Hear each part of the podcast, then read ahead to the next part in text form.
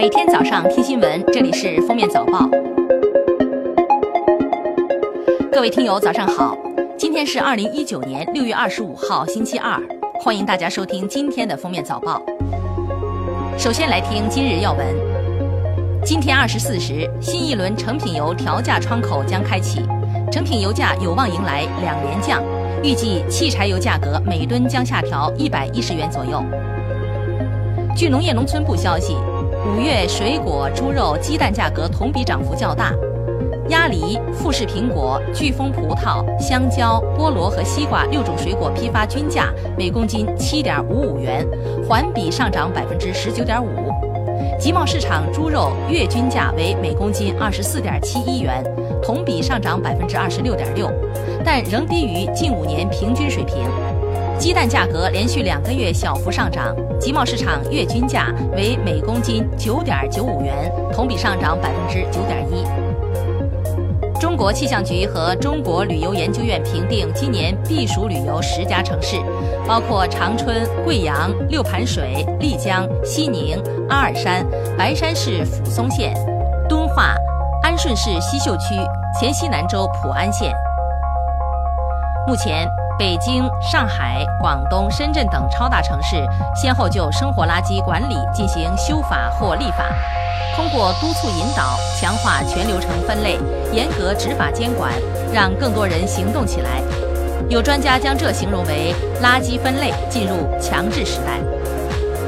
六月二十三号，在罗马召开的联合国粮食及农业组织大会第四十一届会议上，中国农业农村部副部长屈冬玉在首轮选举中以高票成功当选粮农组织第九位总干事，成为该组织历史上首位中国籍总干事。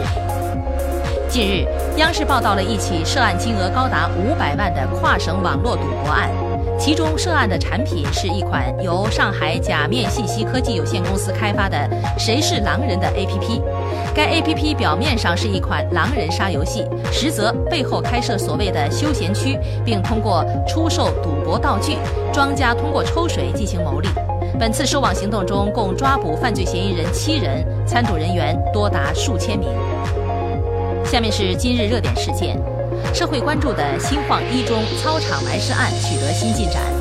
六月二十三号，怀化市公安局刑事科学技术研究所经 DNA 检验鉴定，确认操场挖出的尸骸为二零零三年失踪人员邓世平。相关多名犯罪嫌疑人已被抓获。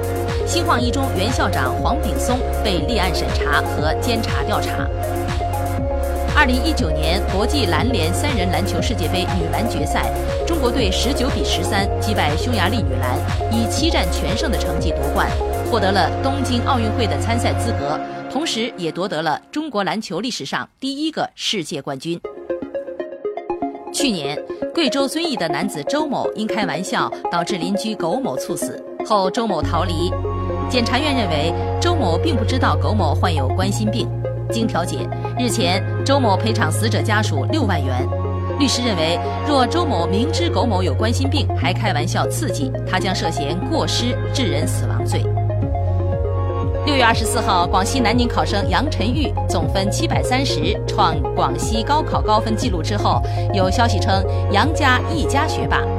杨晨玉称，家人出生名校是谣传，爸妈是广西的院校毕业，奶奶没上大学。他说，成绩是努力换来的结果。最后来听国际要闻，欧洲多国气象部门预测，高达四十摄氏度破纪录的高温本周将袭击欧洲多国，包括巴黎、马德里和慕尼黑等热门旅游城市都将受到影响。美国总统特朗普将于二十九号对韩国进行为期两天的正式访问。三十号，特朗普将同韩国总统文在寅举行首脑会晤，商讨无核化合作。六月以来，印度东部比哈尔邦陆续有超过百名儿童因急性脑炎死亡。调查显示，这些儿童中绝大多数是在过量使用荔枝后造成低血糖，诱发急性脑炎，即俗称的荔枝病。同样的悲剧曾多次在该地区上演。当地专家表示，荔枝本身不是主因，根本原因是这些患儿长期缺乏足够的食物摄取，处于慢性营养不良的状态，因而才会在过量食用荔枝后诱发急性脑炎。自今年三月737 MAX 机型遭全球禁飞后，波音公司现又面临一起集体诉讼。四百多名驾驶737 MAX 机型的飞行员集体起诉波音公司，指控该公司史无前例地掩盖设备设计的缺陷。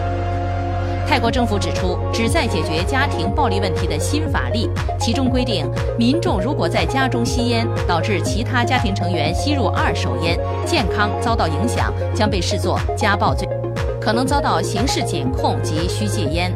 感谢收听今天的封面早报，明天再见。本节目由喜马拉雅和封面新闻联合播出。